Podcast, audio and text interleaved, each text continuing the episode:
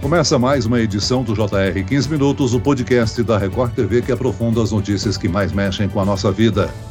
Mais de 31 milhões de aposentados e pensionistas do Instituto Nacional do Seguro Social, o INSS, começaram a receber a antecipação da primeira parcela do 13º salário. Os créditos serão feitos até o dia 6 de maio e o calendário leva em conta o número final do cartão de benefício. Uma outra novidade é a mudança na concessão do auxílio doença. O governo editou uma medida provisória que simplifica pedidos do benefício, entre eles a possibilidade de aceitar atestado no lugar da perícia. Mas como é feito o cálculo do valor do benefício? Quem tem direito? Como solicitar? Para entendermos um pouco mais sobre esse benefício, o 15 Minutos de hoje conversa com o advogado especializado em direito previdenciário, Rodolfo Hammer. Bem-vindo, doutor. Obrigado, eu agradeço a gentileza. É uma honra falar para todos os nossos ouvintes. E quem nos acompanha nessa entrevista é a repórter da Record TV em Brasília, Vanessa Lima. Bem-vinda, Vanessa. Pode ficar mais simples obter os benefícios do INSS a partir de agora, Vanessa? Oi, Celso. Olá, doutor Rodolfo. É um prazer estar aqui no podcast. Celso, é isso mesmo, viu? O presidente da República editou uma medida provisória que abre espaço para que o auxílio-doença seja concedido sem perícia médica. A medida prevê que a incapacidade de trabalho poderá ser comprovada aprovada apenas com laudo ou atestado médico. De acordo com a Secretaria-Geral da Presidência, o objetivo é trazer mais agilidade na concessão dos benefícios. Segundo o INSS, existem hoje cerca de 762 mil pessoas aguardando perícia médica. E essa fila aumentou muito com as medidas impostas pela Covid, quando as agências da Previdência ficaram fechadas, além da redução do número de peritos médicos atuando presencialmente. Eu já quero quero fazer uma pergunta ao nosso entrevistado. Doutor, o tempo médio de espera para o agendamento de perícia hoje é de 66 dias. A medida vai acelerar essa fila de espera? Já está em vigor? Respondendo objetivamente a sua pergunta, a ideia do governo é justamente fazer com que aquelas pessoas que estão incapacitadas e têm um comprovante através de atestado médico, e é muito importante que a pessoa tenha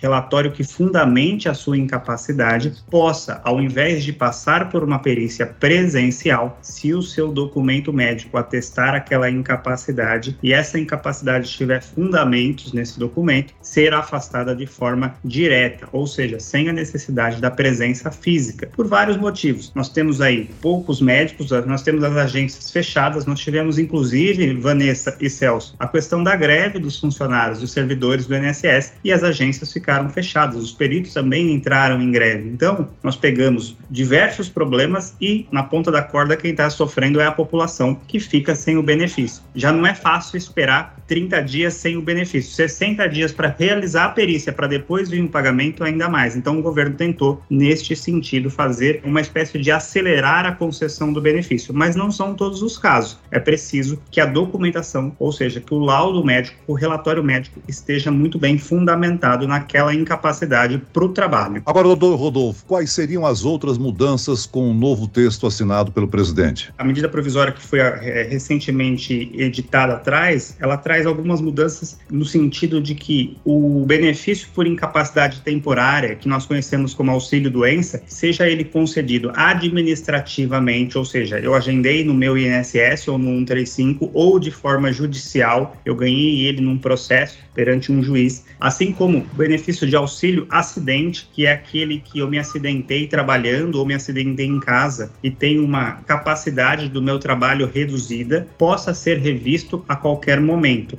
O que, que isso quer dizer? O INSS vai poder chamar aquele segurado para que ele faça uma nova perícia e aí verificar se aquela incapacidade daquele momento se encontra presente até hoje. O que acontecia, e muita gente relatou essa questão e muita gente ficou preocupada com isso. Benefício de auxílio acidente, que é aquele em que a pessoa se acidentou e ao se acidentar ela perde a capacidade dela. Vamos aqui citar um exemplo. A pessoa consegue produzir numa fábrica 100 capinhas de estojo. Com, a, com o acidente, ela não consegue mais fazer 100 capinhas, porque ela perdeu a mobilidade dos dedos, por por exemplo, e ela começa a produzir, por exemplo, 80 capinhas de estojo. Isso significa que ela tem 20% da sua capacidade reduzida. Com essa redução da capacidade, automaticamente ela recebe um benefício chamado auxílio acidente, que é 50% do seu salário de benefício. Esse benefício ele era pago de forma vitalícia até a sua aposentadoria. Com essa medida provisória, o que, que vai acontecer? Esse funcionário, ou esse segurado, esse trabalhador, poderá ser chamado para uma nova avaliação para verificar se aquela incapacidade, e aqui no nosso exemplo, a mobilidade da mão,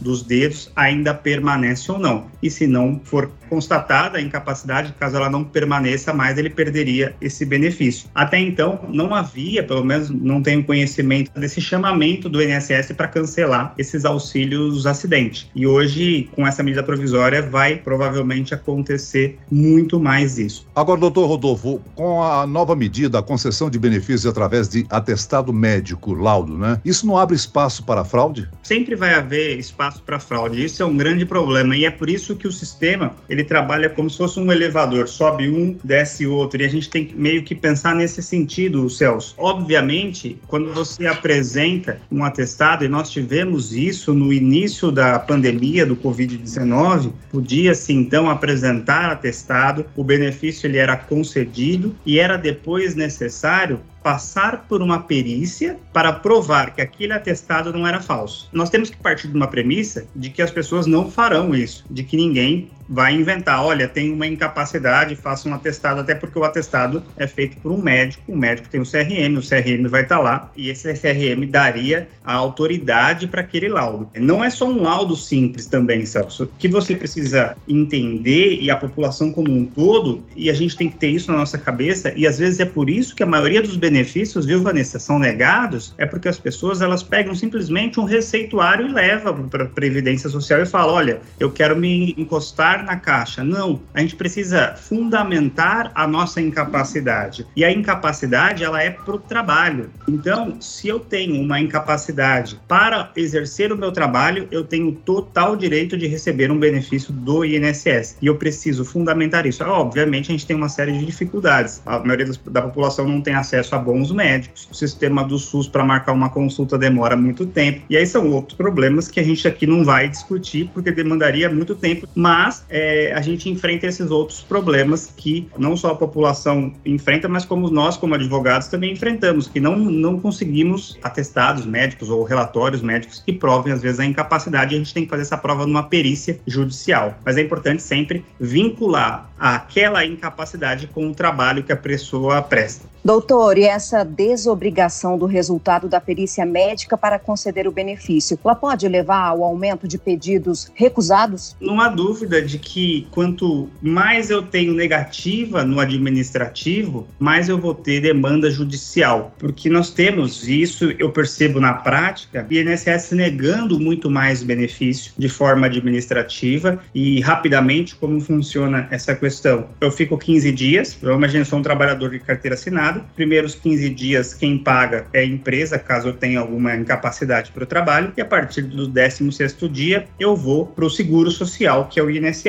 Então, eu levo a documentação, marco a perícia. O problema é que eu não tenho perícia rápida. Como você falou no começo, Vanessa, a gente está demorando aí 60 dias, 60 e poucos dias para a primeira perícia. Como é que fica o meu recebimento daquele mês? Como é que fica a minha conta de luz e água daquele mês? Eu não tenho. E aí, quando eu vou para a perícia, se eu for aprovado, eu recebo esses valores. Se eu não for considerado inapto para o trabalho, eu tenho que voltar para o meu trabalho. E aí eu não posso voltar, porque segundo o meu médico eu estou incapaz. Automaticamente isso aumenta o número de demandas na justiça. Agora, doutor, quando o trabalhador tiver o benefício recusado, a quem ele apresenta um recurso? Ele pode fazer o seguinte: tendo o benefício negado, ele apresenta ao Conselho de Recursos da Previdência Social. Inclusive, essa medida provisória fala que existe agora um setor de perícias médicas que vai cuidar disso. Então, ou seja, ele apresenta o recurso fundamentando o porquê que ele tem que ser afastado do trabalho os motivos dele, obviamente, são motivos médicos e motivos técnicos, e essa junta de médicos médicos, do Conselho de Recursos da Previdência, que vai ser agora feita por médicos, ela vai ter que decidir se aquele segurado está apto ou não. O que acontece? Nós temos uma demora também muito grande. Há processos hoje de recurso que demoram dois, três anos. Então a pessoa vai ficar dois anos, três anos sem receber e sem voltar ao trabalho. E aí, por isso, mais uma vez, Vanessa, essa pessoa busca a justiça. Mas veja, a justiça também não está tão rápida. Por quê? Porque toda essa demanda que sai do administrativo, ela acaba indo para a justiça e entope a justiça também.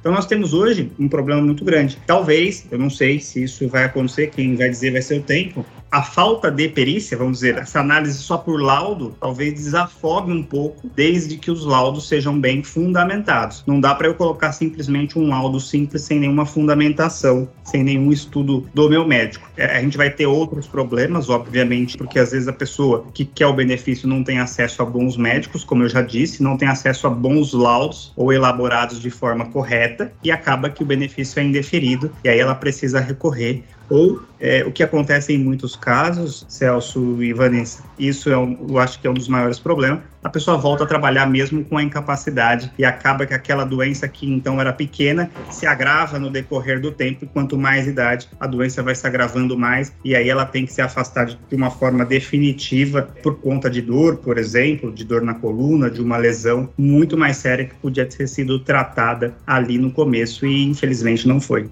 Doutor, e para ter direito ao benefício, precisa ser segurado do INSS, é uma das principais exigências, né? Mas quem são essas pessoas que podem ter essa qualidade de segurado, como manter isso, tem um prazo de carência para começar a receber o benefício, caso seja necessário? Essa sua colocação é, é, muito importante porque muita gente me procura e pergunta: ah, eu nunca paguei INSS, eu posso receber algum tipo de benefício? Não. O INSS, o Celso falou no começo, Instituto Nacional do Seguro Social. O INSS é justamente isso, ele é um seguro social. Se eu não pago, eu não posso receber nenhum benefício. Então, quem é segurado, quem tem direito a algum benefício da Previdência Social? São as pessoas que contribuem para aquele sistema. E quem contribui? Todo trabalhador registrado, automaticamente a empresa faz uma parte e o trabalhador outra parte. Todo trabalhador autônomo, o médico, o advogado, o contador, todo trabalhador que tem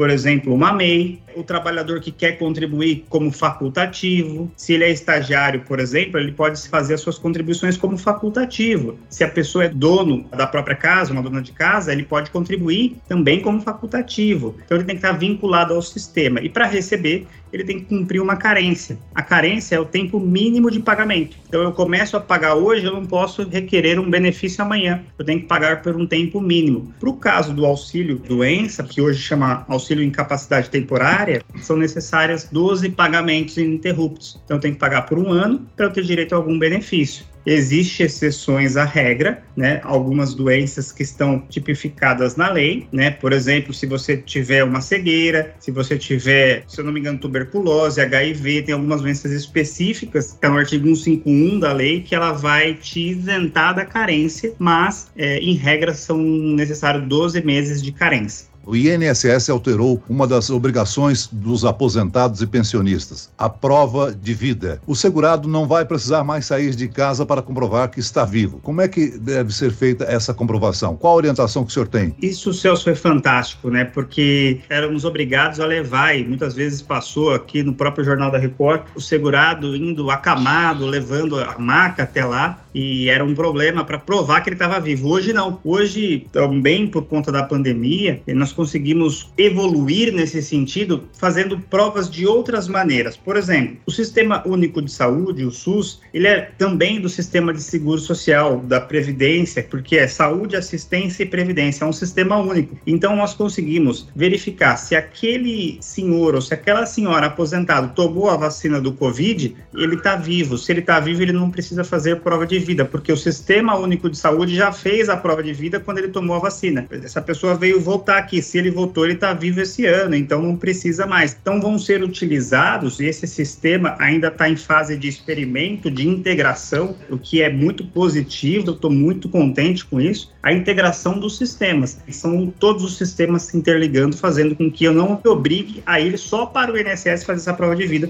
que muitas vezes impossibilita e a pessoa ter o benefício cortado. Ou seja, a tecnologia facilitando a vida das pessoas. Muito bem, nós chegamos ao fim desta edição do 15 Minutos. Eu quero aqui agradecer a participação e as informações do advogado especializado em direito previdenciário, doutor Rodolfo Hammer. Obrigado, doutor. Eu que agradeço, Celso, Vanessa, um prazer falar com vocês. E agradeço a presença da repórter da Record TV de Brasília, Vanessa Lima. Obrigado, Vanessa. Muito obrigada, Celso, pelo convite. Obrigada, doutor, pelos esclarecimentos.